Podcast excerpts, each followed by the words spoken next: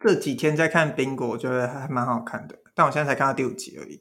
耶，推送成功。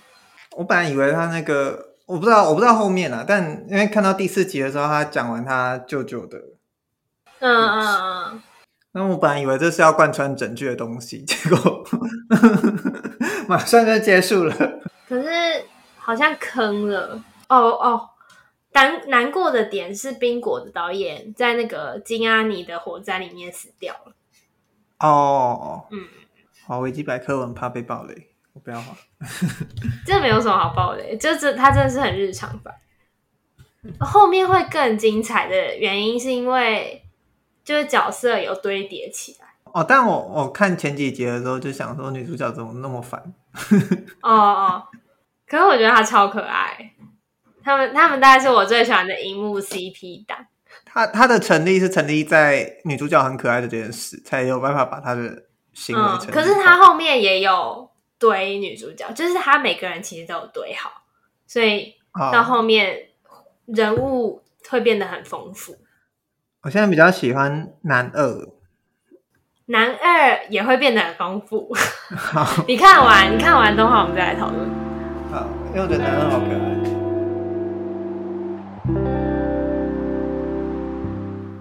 欢迎收听《世界尽头深夜酒馆》，我是如如，我是立维。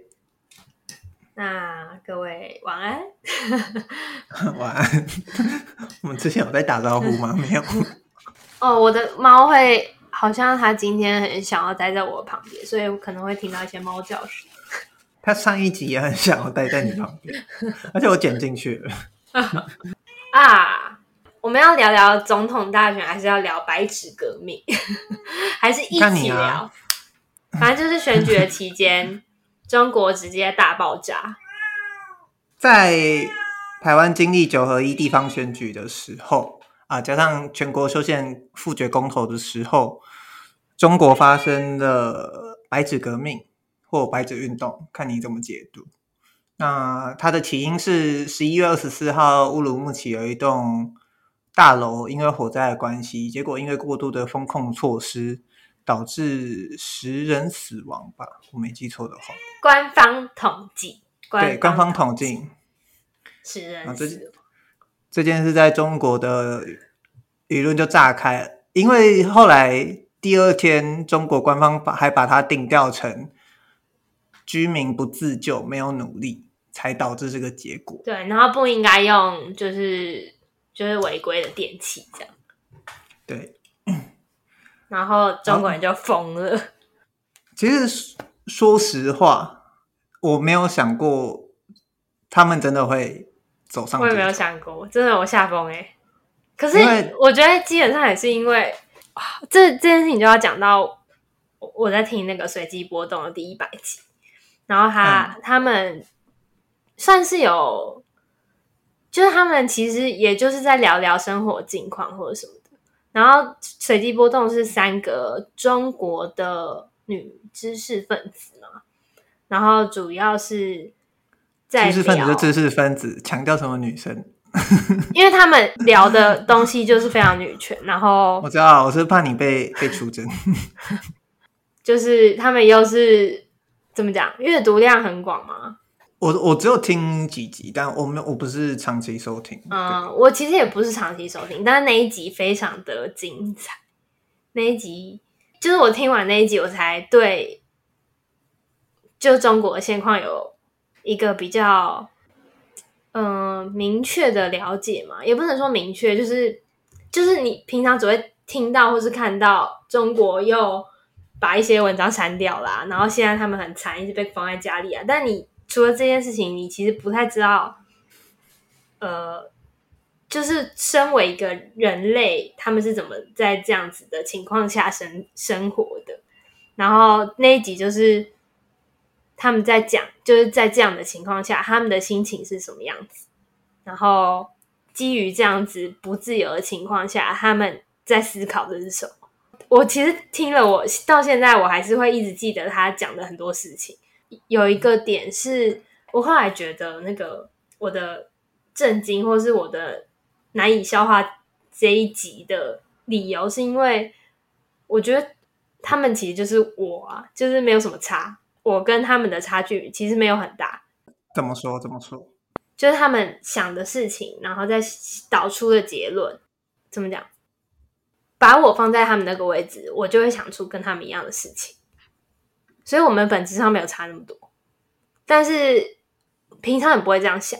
平常我就会觉得，嗯，基于时空背景的不同，对，或是文化背景的不同，我很难想象，呃，对岸的人人民是可以可以跟我在想一样的事情的。就我觉得很，有时候我会觉得是不是有价值观本质上的差异？但是我听完那集，我就觉得，哦，其实没有，也不是其实没有，因为中国很大嘛，嗯，一定也有很就是大多数的人。我们的本质上是有很强烈的观念上的差异，但是以这个节目来说，我觉得其实没有差那么多。所以我听了会觉得啊，如果是我处在那个环境下，我在想的事情也差不多，绝对会差不多。嗯，这个节目其实在中国，我觉得也算少数，就是、嗯、没错，因为他们就像你今天来分享的那个，他们也是放上去一集 podcast 之后就被。拿下来了嘛？对啊，应该也是他们觉得危险的。我不知道那个状况到底是怎样。嗯，因为他们毕竟还是生活在中国的那个地方。然后我自己有在听另外一个关于中国的，也是 podcast，是叫不明白播客。他本身的主持人就，反正他是外国驻中国记者，但是他是中国人，所以他的身份就不一样。或者他邀来的人，他们讲的。分析的那个观点又不一样，嗯，然后我自己在听随机波动的时候，它很大一个程度是我有听他们聊风控那一集，嗯哼，那他们讲那个风控的，就是整个过程，那个视角的确比较少出现在一般大家得知的媒体上。怎么说？怎么说？因为刚好他们在聊风控那一集，就是在讲说，其中一个主持人他。怎么去？他们用“维权”这两个字，维护公民权益这两个字，嗯嗯嗯，去呃跟底下的人来对峙，或者是跟他们那个区管控他们那个区的风控的地方的单位去对峙。那这比较少见。第一方面是这个东西本来就不太可能在中国的网络上传播，不然就是你会看到都已经是在推特上的那些。呃，可能是别人的记录，但真的要敢说出这件事的人，本来就偏少。嗯，然后他们又要担心自己会不会有，就是有影响。像他们现在那一集 Podcast 虽然还是找得到，但是已经下架了嘛。对，所以我觉得那个角度的难能可贵在于，它补足了一个比较少见，也算是在白纸运动之前。推回去那个脉络，就会发现它真的不是马上，它真的不是突然就爆发的那个感觉。其实我也觉得是理解，就是要把政权跟人民分开吧。但我分不太开，我必须要老实讲。就我在感觉这件事情的时候，跟之前香港的那个反送中时代革命，呃，对，那个感觉差超多的。就是我我。在时代革命那时候，我其实非常的悲伤，嗯，就没有其他情绪。但是以这一次的状状况来说，就是他没有那么纯粹的是为中国人民难过。你刚刚说，就是他不是那么纯粹的为中国人民，就我的感觉不是那么纯粹的，哦哦哦，因为我也觉得你们有点为虎作倀。然后说真的，如果中共真的打台湾的话，你们。也有大多数的人会，就是哦，好爽哦，好爽哦，这样，所以就是他没有那么纯粹。对，我觉得他对我来说就是这种矛盾与复杂。第一个方面就是你刚刚讲的，我看过推特上有一个说法是，他的假设，比方说，如果中国真的民主化，那他们第一件事就是公投要不要打台湾？那、嗯、这是一个很极端的想象啦。就是他有太多事情，对，但大家可以想一下，所以他的矛盾就体现在此。我有个朋友昨天就发了一篇文章，说对中国人的感受很复杂。我讨厌这个隔着海峡威胁台湾的国家里面刻薄寡恩的民众，一方面，我此生读过最棒的文字，听过最棒的音乐，却有许多来自中国。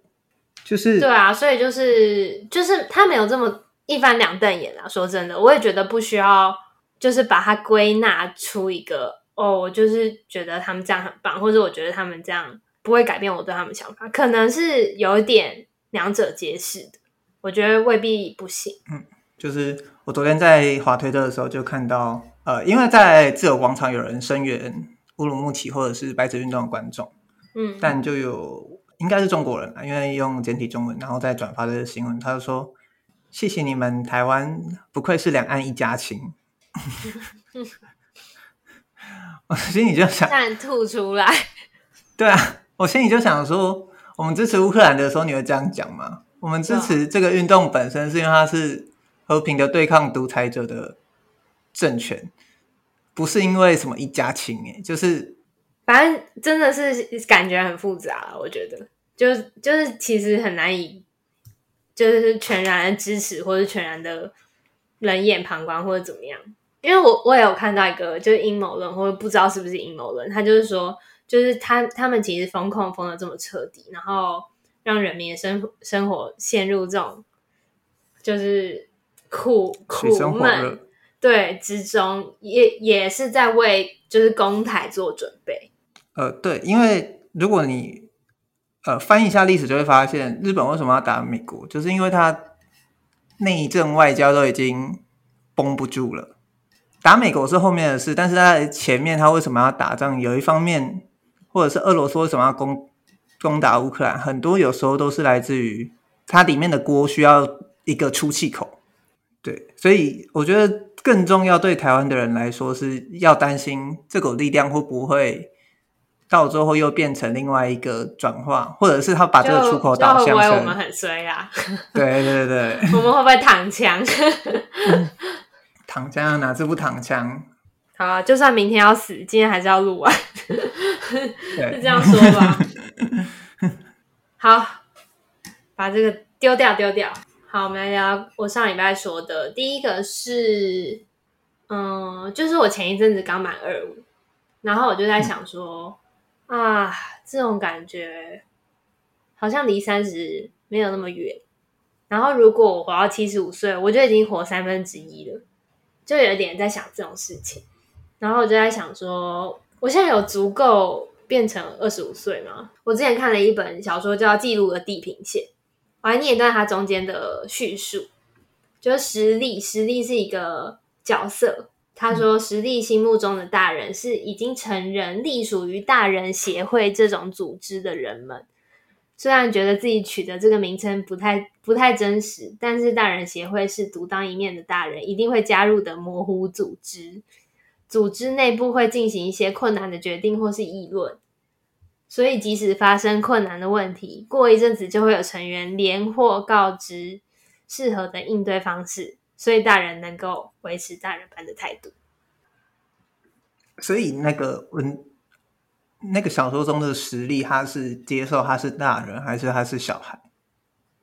呃，记录的地平线是在讲一个 MMORPG 的，就网络游戏，他。那一阵子有一个新资料片上线，然后上线之后，那时候在线上的人直接全部都被卷进游戏里面的世界，就是基于这个很奇幻的设定，就是作者用了一个很现实的，就是他就是在描写各方面，就是一个现代的日本人要怎么去适应一个异世界嘛，但是他还蛮以一种蛮现实的角度去探讨这件事情。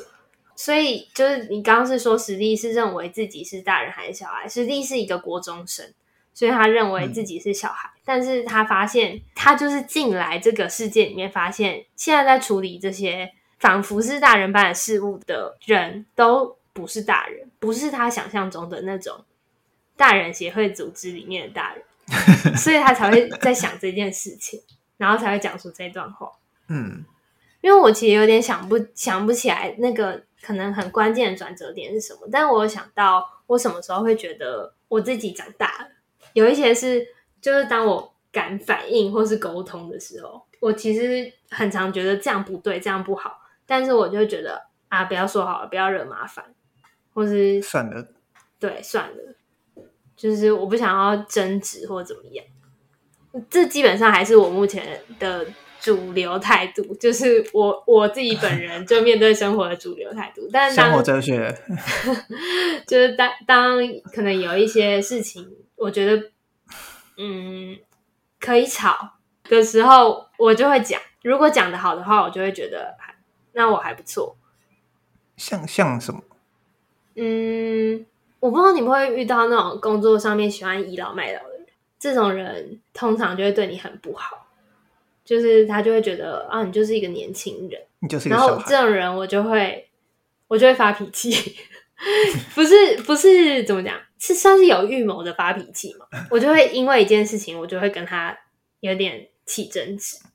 所以我觉得他有点像是一个栅栏，就是也不是栅栏，嗯，就是一个防护网嘛。你这个发脾气的行动其实没有那么单纯，是你就是丧失理智，比较像是你在建立你的界限。嗯，就是他会知道哦，这个行动对你是无效的，或是这个行动是有后果的，对你是有后果，所以他在使用这些呃倚老卖老态度的时候，他会小心。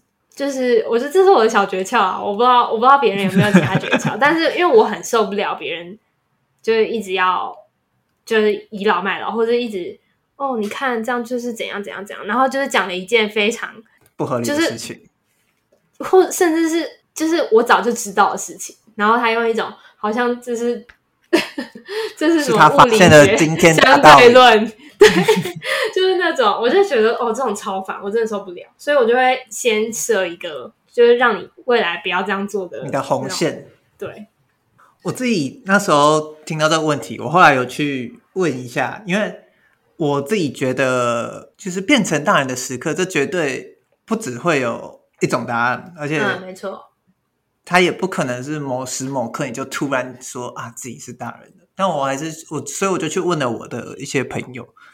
我喜欢他们给我的一些很可爱的答案，就是开始看自己吃的东西健不健康的时候，合理。然后还有有加饭免费但没有加的时候，原本就会做的事情，开始觉得自己是在维持童心的时候啊，这个也蛮震撼的，就是发现现在出道的偶像都比自己小的时候，还有一个是。会开始想家人老了或生病了该怎么办的时候。哦，对，有一点是就是父母跟你自己错位的时候，就是你变成要照顾一、啊、另外一方的，就无论是情绪或者是身体或者是任何部分，嗯，你都会觉得，而且那种对方要离去的感觉会很明明显，很强烈，嗯。就是他刚刚那句话后面还说，就是觉得该说的话要马上说的时候，嗯，因为像你刚刚讲说二十五岁嘛，那我刚刚稍微查了一下，台湾的平均寿命是八十岁，所以如果推算到我们父母的话，嗯，那大家可以自己稍微估算一下父母的平均年龄。但我觉得那个对时间的感受，就像我们那一集在老了的过程中，我们有聊到的那个。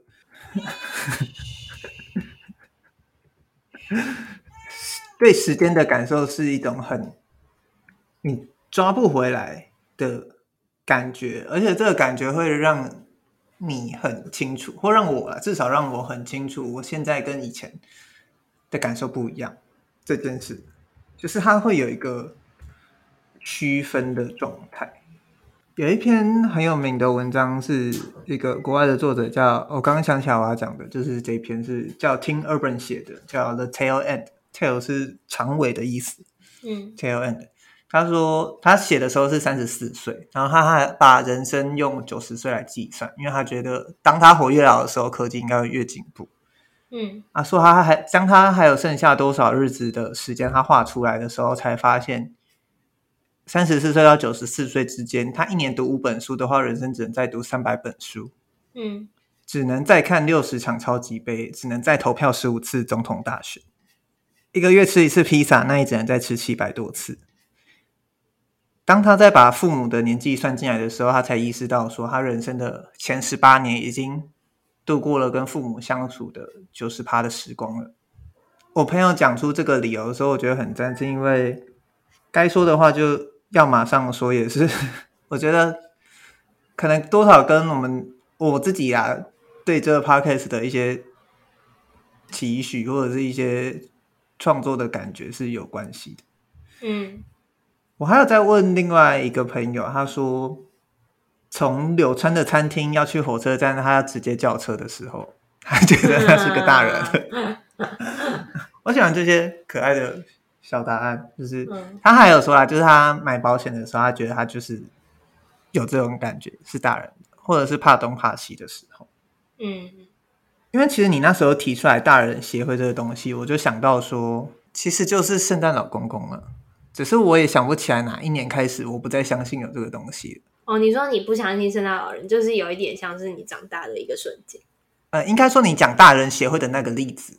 就是你相信一种小时候存在，但现在你长大了之后不存在的，就是你才发现它不存在的东西。但是你小时候没有这样想吗？就是大人是大人，大人应该要知道很多事情，还是你一直都没有这样想？嗯，我现在回想不起来，我觉得有点模糊，或者是我没有那么去意识到说我正在想关于大人的这件事。嗯、所以你那时候提出来的时候，我才先去问朋友，然后又。去想这个理由，我觉得是有一些时刻会让我觉得我好像跟以前不一样。嗯，但如果要照这个大人协会的说法的话，也不能说真的算是大人嘛。其实我觉得本质上，我自己觉得啊，要不要负责，要不要为你的人生负责，我觉得就是这是一个最大的点吧，差别。嗯，那时候问完，我自己有写在我的笔记是有几个。点我会觉得就是像刚刚列出来那些点一样，但比方说，我有列一个点是我第一次投票的时候，我会觉得自己要对这张选票负责。嗯哼嗯哼。但我那时候我觉得负责这个点有点难讲的原因，是因为我也不能真的很确定我负了这张选票什么责，或者是。投下去那一票，它到底对我的生活改变来什么影响？嗯嗯嗯，对。或者有时候不要讲投票好了，就是你的一个自己的行为嘛，他有没有影响到别人这件事，也算是负责。但我觉得这个东西有点大到说，我不太我不太知道他要怎么去讨论。嗯嗯，也是我在听水晶波动的其中一集，然后然后他就是在说，他其实是一个。很容易有内心小剧场的人，你自己现在内心还是会有小剧场吗？我有点好奇这件事情。啊、那我内心是小剧场构成。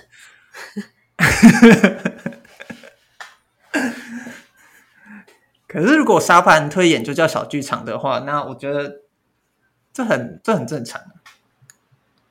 呃，我不觉得我的状况是正常的。哦，我不要用“正常”这两个字好了。我觉得就是这蛮常见的。哦，我也不觉得我的状况是常见的。我的意思，我的意思不是 就是要刁刁你的那个字词。我是真的不觉得我的状况是常见。就我是真的很会小剧场，而且也不是一个很健康的小剧场。有有一些比较比较能够分享的，或者是嗯。Uh 我先讲一点点好了，就是我最近常常会身体不舒服，嗯，然后我会觉得是不是我，嗯，我会这样想，或者是不是我肾脏积水，或者是是不是我大肠癌，或者是是不是怎么样怎样的？但是反正小剧场就是会随时出现。哦，我上我之前在看一个。也是脱口秀，然后是一个啊，反正他叫 Neil Brennan，然后他是很严重的忧郁症患者，非常严重的那种重度。嗯、然后他反正他就是在他的脱口秀上面讲，他说有一个，他说这件事情是这样的，他说你的直觉有百分之九十五趴的时候是错的，你只是希望那九十五趴不会酿成大祸。然后我就觉得。哇，嗯、没错，哎，就是这样，就是这样。你刚才讲小剧场的时候，我想到，我不知道这样子算不算小剧场。就我的心情会随着日出跟日落，在某一件议题上，我有很大的转向想法的转向。呃，我晚上有时候睡觉的时候，如果那一天刚好没有很累，然后睡觉开始胡思乱想的时候，我就会在想，啊，如果我闭上眼，我就再也睁不开，那我醒来，就是我就在想，我死去的那个瞬间，我到底会看到什么？嗯，然后我就会开始恐慌。嗯，然后这个议题会，你这三不五时，我我睡睡觉就会想一下，但一到了白天，我就会觉得每一天又是新的一天，我就会祈祷，希望我。真的真的离开的那一天是白天，就是那个时辰是白天，嗯嗯、我就不会去想，因为在白天的时候，我就觉得这些事我不会被这个东西，就这些是完全不会出现在我的脑海中。你睡觉是开灯，我也意识到关灯，但开灯会太亮，我没有那么习惯。嗯、对，所以这如果算是小剧场的话，那我也是，我觉得也算。嗯嗯，对。的确啊，他我直觉九十五趴不会，我闭上眼就突然走。对啊，对啊，对啊。对，我觉得这个可以，就是我我会很想把这这句话贴在我的那个床头。我觉得小剧场是一件对我来说啊，没有那么不好。我有时候也是真的会在想，哇，我明天战争就要开打，那我假设，那我上战场，我要我我要留我要留下什么？然后我就会想说。嗯如果我现，我就会开始想说啊，如果我现在离开的话，那我留下来的东东西，大家会觉得我是怎么样的一个人？有时候我也会有这种小剧场，嗯、我觉得他没有不好。嗯，你去担忧那九十五趴，如果你真的可以做出一些什么改变，也不一定是件坏事啊。我跟你的想法完全不一样。我觉得那个 九十五趴真的是太让人疲惫。好，反正我们就是这一题就差不多到这边，然后。也没有什么结论啦，就是随便聊聊。观众有小剧场的话，不为人知的小剧场，然后你想要找一个人讲的话，也可以跟我们说。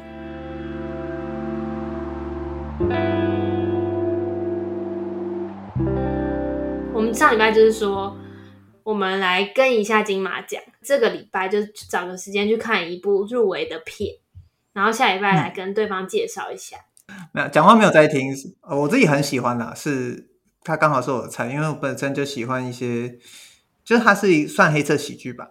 呃，他的故事是在讲说一位父亲他过世后，发现自己还可以听到或看到家人做的事或讲的话。简单的讲，就是他会取这个片名，就是他不管生前还是死后，他发现他讲的话都没有人在听。然后他是一个短片，我会喜欢的原因是，第一个他很会取片名，我有哭。有人说我哭，要哭哦，我也有哭诶。我自己哭的点。有一个片段，他在播录音带，就是那个录音带里面没什么，那没什么，不是什么很戏剧重要的地方，但是它里面内容就是在讲说，以前的某一天，他不小心刚好在玩弄录音带的时候，他录到他那个父亲跟他太太的对话，就这样，然后他们一家人就有点就是情绪交杂，但是其实是开心的那个感觉，嗯嗯。因为我哭的点是，我有一阵子有这个习惯，我每天会录下那个音档，今天发生什么事。我、哦、那时候做这个行动的目的有两个，第一个是我希望，我如果活到七十五岁，然后没有老人失智的话，我可以听听看二十五岁的我在想什么，二十四岁的我在想什么。你很爱时空胶囊诶，因为它很有趣啊，因为它是一个。你要用一生去做的一件事情啊，这这个灵感来自于我之前玩的一个游戏，嗯，是它是叫 Outer Worlds，也是我很喜欢的一个游戏。未来哪一天搞不好可以推，因为它是在讲一个太空科幻探索，然后是在讲你是一个外星人，你要去呃算是开放世界，然后去找到说为什么你会陷入一个又一个的时间轮回。它的开头里面，我后来在看。那个制作游戏的纪录片的时候，它的开头里面用的主题曲，那个编曲人他说他在游戏快接近上市之前，他就在烦恼说最前面这个主题曲要怎么编。他后来灵机一动，他想到说这是一个有关于时空探索的游戏，嗯，有关于时间轮回、人生或人文关怀的一个游戏。所以他那时候就想到一个点子，他把他七年前刚刚开始为这个游戏做的主题曲的那个袋子，跟他后来的这个时间点把它交错在一起，所以观众一进来游戏，他听到的是不同的时空交杂在一起的音乐，那这个音乐会就很吻合整个游戏所要带给你的表达的主题与意义。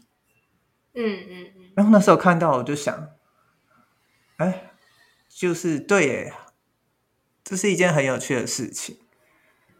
然后，所以我那时候才想说，我会很希望听到以前的我在想什么。然后第二个事情就是我刚的小剧场，我不是在想说，如果哪一天要上战争，然后上战场了，如果就离开的话，我就跟那个朋友说，你们那时候就看我还剩下多少存档啊，如果多的话，你们就一天播一则。如果少的话，你们就一个一个礼拜或一个月播一次，嗯，一直播一直播，然后播到看起来像我没有离开一样。哎，你知道菜头死掉了吗？哦，菜头啊，菜头，嗯，菜头，嗯哦，我知道，我知道，怎么了？他在金马奖出现不？他的那个遗愿就是他不要别人知道他死掉，因为他觉得这件事情会带给别人悲伤。不插管，不抢救，死了不能公布，不要加计公祭，不要拿香拜，不做头七。有人发死讯新闻就提高，别人问就说出国，身体用树上烧一烧炸掉。结果现在都被爆出来了。对啊。但是他的点就是他别他作为一个喜剧演员，这是他的坚持。啊，但我我那时候没有想到这么多，我不是，我只是想说，哎，你们就可以当做我还活着一样。嗯，那时候只是这样想。我们之前不是有个学妹去世吗？你知道吗？嗯，你应该知道。知道。然后我们有去参加她的告别式，所以有有一个我的室友，然后我就问他说：“你要去你要去告别式吗？”然后他说：“没有，他没有要去。”他说：“就是如果没有参加的时候，就就好像就是很久没见的朋友，之后也不会再见一样，那种感觉。”嗯，我记得在我国中的时候。还是应该是国中还是高中，反正有一个老师，公民老师还是历史老师，他就说他其实每隔一段时间就会更新他家里的那个生前遗嘱吧。然后他说有时候就会检视一下，就是之前的自己跟现在的自己有什么变化这样子，然后希望怎么做。嗯、所以我那时候看完讲话没有在听的时候，我是很感动。虽然我觉得他最后的情绪堆叠稍稍稍微多了。我知道，就是可能导演那时候就是想要逼大家哭了，嗯、就是就我觉得主要是配乐和整个情绪堆叠是很满的，嗯、但我自己还是很喜欢讲话没有在听，我还就就是稍微看一下他有没有其他作品，后来发现他另外一部作品也是在讲他父亲这样子，嗯，但是纪录片《河北台北》，但我就没有看，嗯嗯，我也有我也有哭诶、欸，我是哭在那个。算是男主角跟他老婆道谢的那一那一个瞬间，uh, 我觉得那一幕他演超好的。你说的他是哪个？杨贵媚？杨贵媚啊，就是金世杰。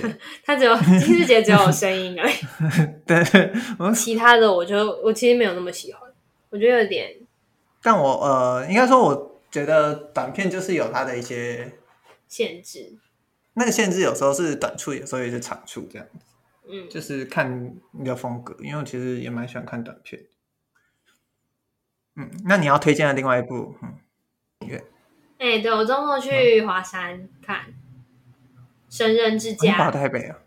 嗯，我回台北啊，就投票哦。哦，对对对，同一个礼拜，同一个礼拜。对对对。啊，我也很喜欢这部片。我看 VT，他应该是他写这一部说很像《四个春天》吗？非常像。我那时候有因为他的这句话让我想要不要去看。嗯，非常像，一样是导演就是离家二十年以后，然后再回家，然后拍家人，就是他们的家庭组成应该是他哥哥、他姐姐跟他，然后还有他爸妈这样。可是他他姐姐没有，不太有被讲到。嗯，比主要就是他哥哥，然后他爸妈这样，然后他哥哥的副业是，就是他可以跟神明沟通，嗯、所以也有在帮人家办事，有点算是沟通人嘛。就是比如说有一个人就问他投资北部还是投资南部啊，他就是会问神明，然后神明就会说：“哦，那投资北部比较好。”但这是他的副业，所以他的主业其实是农民。然后他爸是一个赌博仔，他妈妈就是任劳任怨，然后就是打扫煮饭，照顾整个家这样。我其实要讲这一部也是要跟《四个春天》比较，就是一个它的主题非常相似的状况来说，《四个春天》是比较完整，然后比较有明确的转折。嗯、但我觉得《四个春天》的转折太无法预期了。嗯，可是因为你觉得他的那个他的剪接手法也让你觉得他故意不要让你预料到这件事。所以我自己会觉得他的处理方法会比较像剧情片，也不是也不是比较像剧，嗯、你懂我意思？就是比较会，他有在抓那个你的情绪。哦、神人之家比较不是这样，神人之家它更朴实一点吗？我觉得是更朴实一点。我觉得那个点是他真的很接近你，作为一个台湾人，你一定也有相似的经验，你绝对可以在这部片里面感受到一些你自己的东西。我自己是因为我我阿妈也是女强人，然后我阿公也是一个就是算是沉默型的人，虽然不是完全一样，但是我会觉得哦，真的很真的很贴近。我出生的时候只剩下外婆还在，嗯，然后我找到林雨涵讲的那句话，他说：“也许韩国有我们的蓝调时光和我的出走日记，还有美国的梦想之地，但只有台湾会有神人之家。”所以你也是有大哭，或者是大？他说从又大笑又大哭。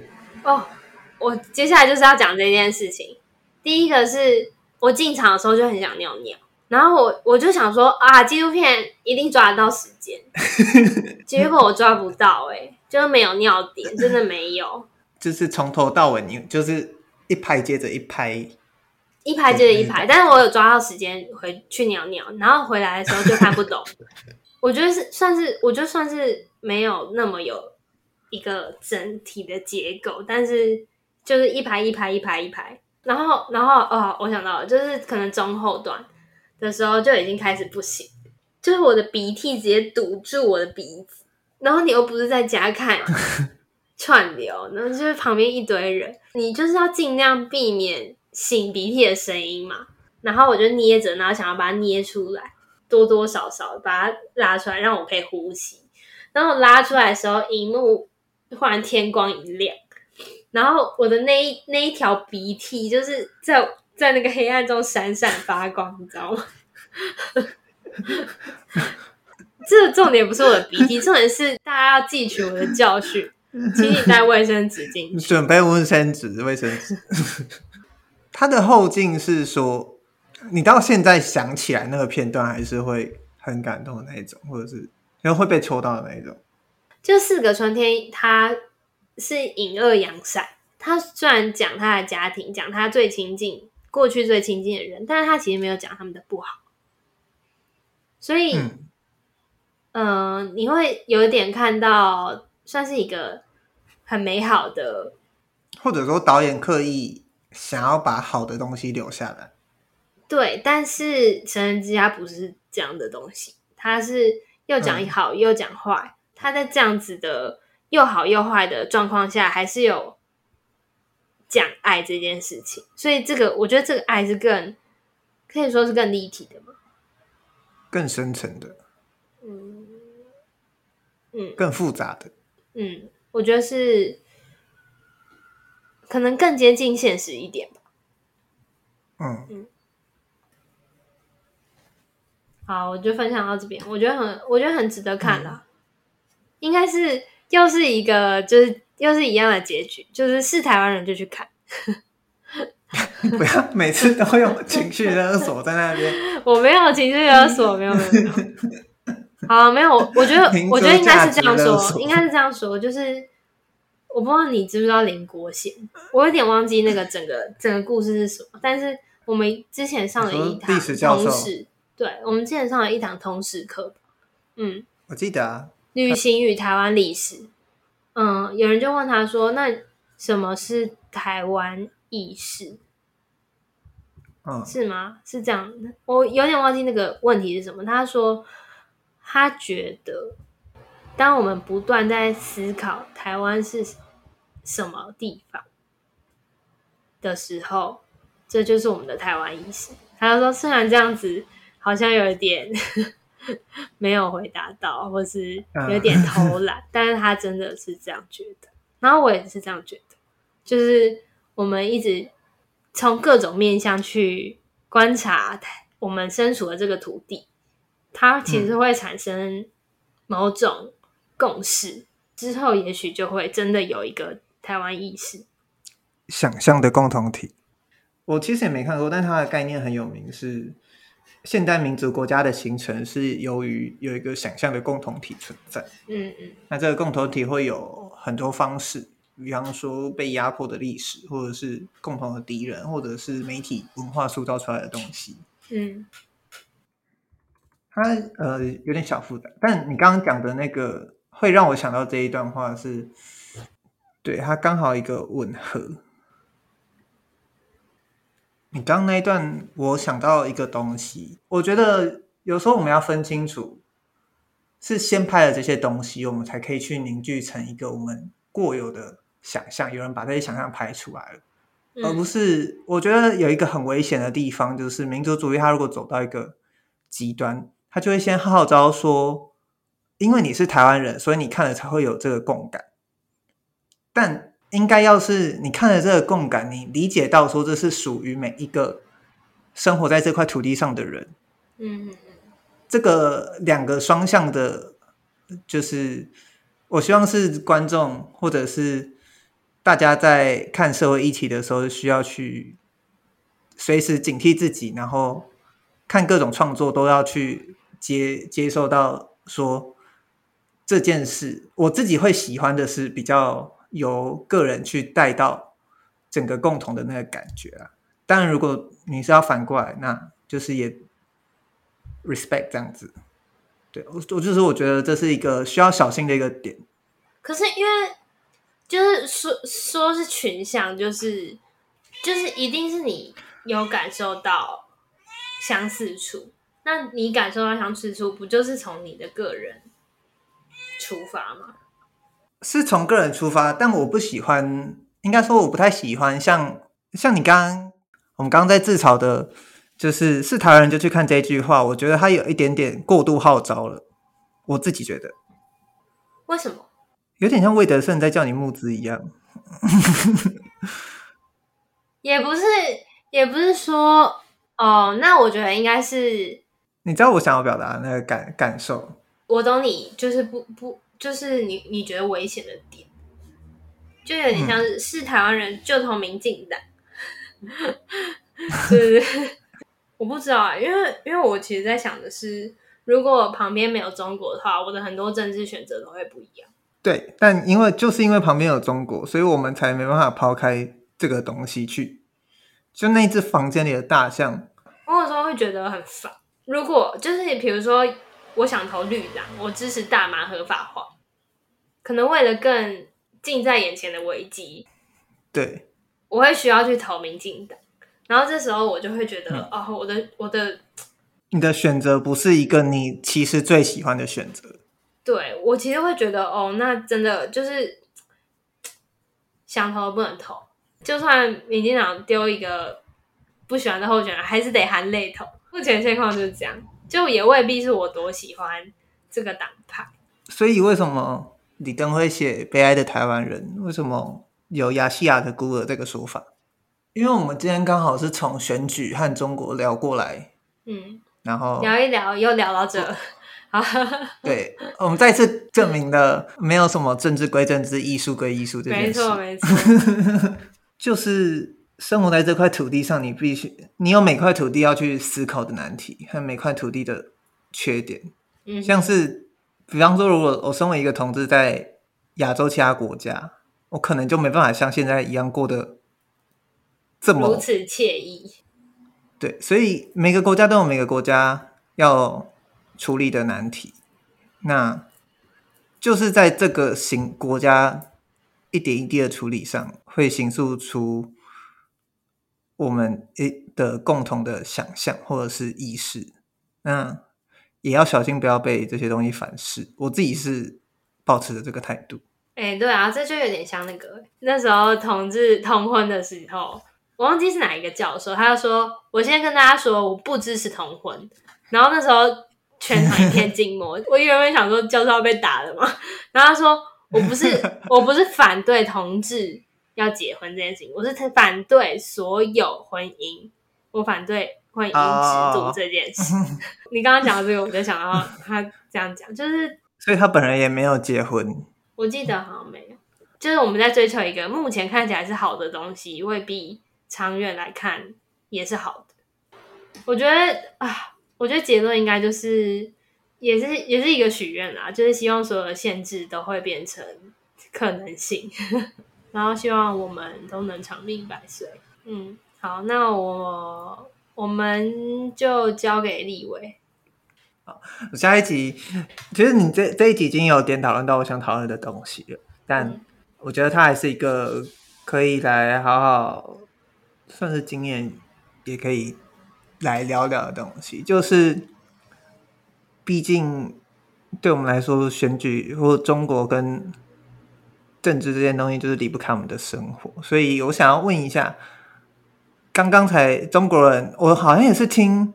随机波动，就我今天听了一两集，然后它里面有提到说，就是很多人那时候才是，就是最近或者是被封控完，他们的抗争才是他们第一次的政治出柜，嗯，就是他们在讲这件事。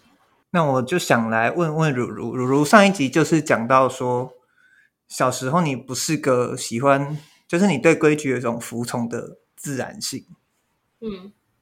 所以我想问问说，那你有没有其实有冲撞体制的经验，或你什么时候你才意识到说这个规则，干你老师的拎杯才不要遵守这样子？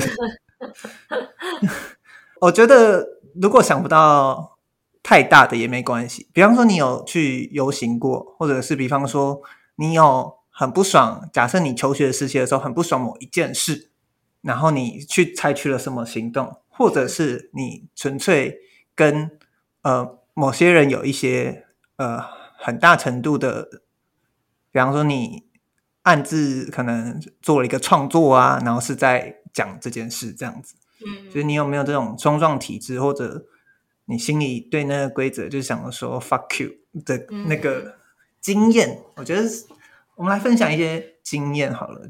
然后第二个呢是。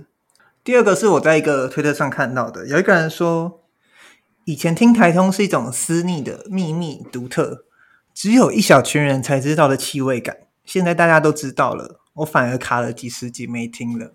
他说想起了以前刚用 G Five 到 Intel 时期的 Apple，也是同样的感觉。然后底下就有人回说，在音乐圈我叫这种人叫独立乐迷，就叫那我就叫你独立台通迷。他说：“所以独立乐迷只要喜欢的音乐人太多都知道了，那情感的曲线就像山丘一样。”那一个人又另外回问说：“那是不是独立乐迷不爱了之后，音乐人就开始赚更多了？”他说：“你说的对，台通现在可滋润了。对于独立乐迷来说，我需要找新的台通这样的情感连接。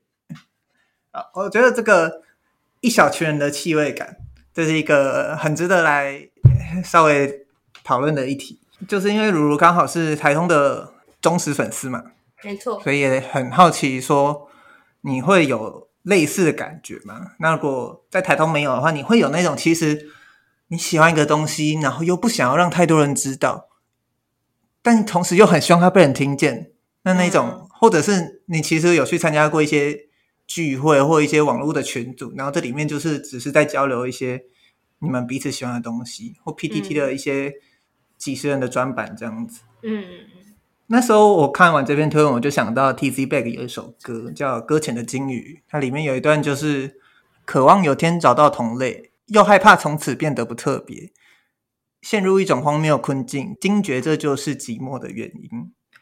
那我们下一集就来聊聊这个一小群人的气味感。嗯，第一个就是去你的规则，去你的体制；第二个就是一小群人的气味感。OK 吗？OK，好，那我们今天就到这边。啊，今天的主题，今天的两个主题都完全跟我们聊的东西无关哦，基本上是无关的。对话就是会必然流向，流向它就是跟水一样，它终究会流向某个大海的。对对对，没错没错。好啦，谢谢收听《世界尽头深夜酒馆》，我是如如，我是立伟，我们下集见，下次见，嗯，拜拜，拜拜。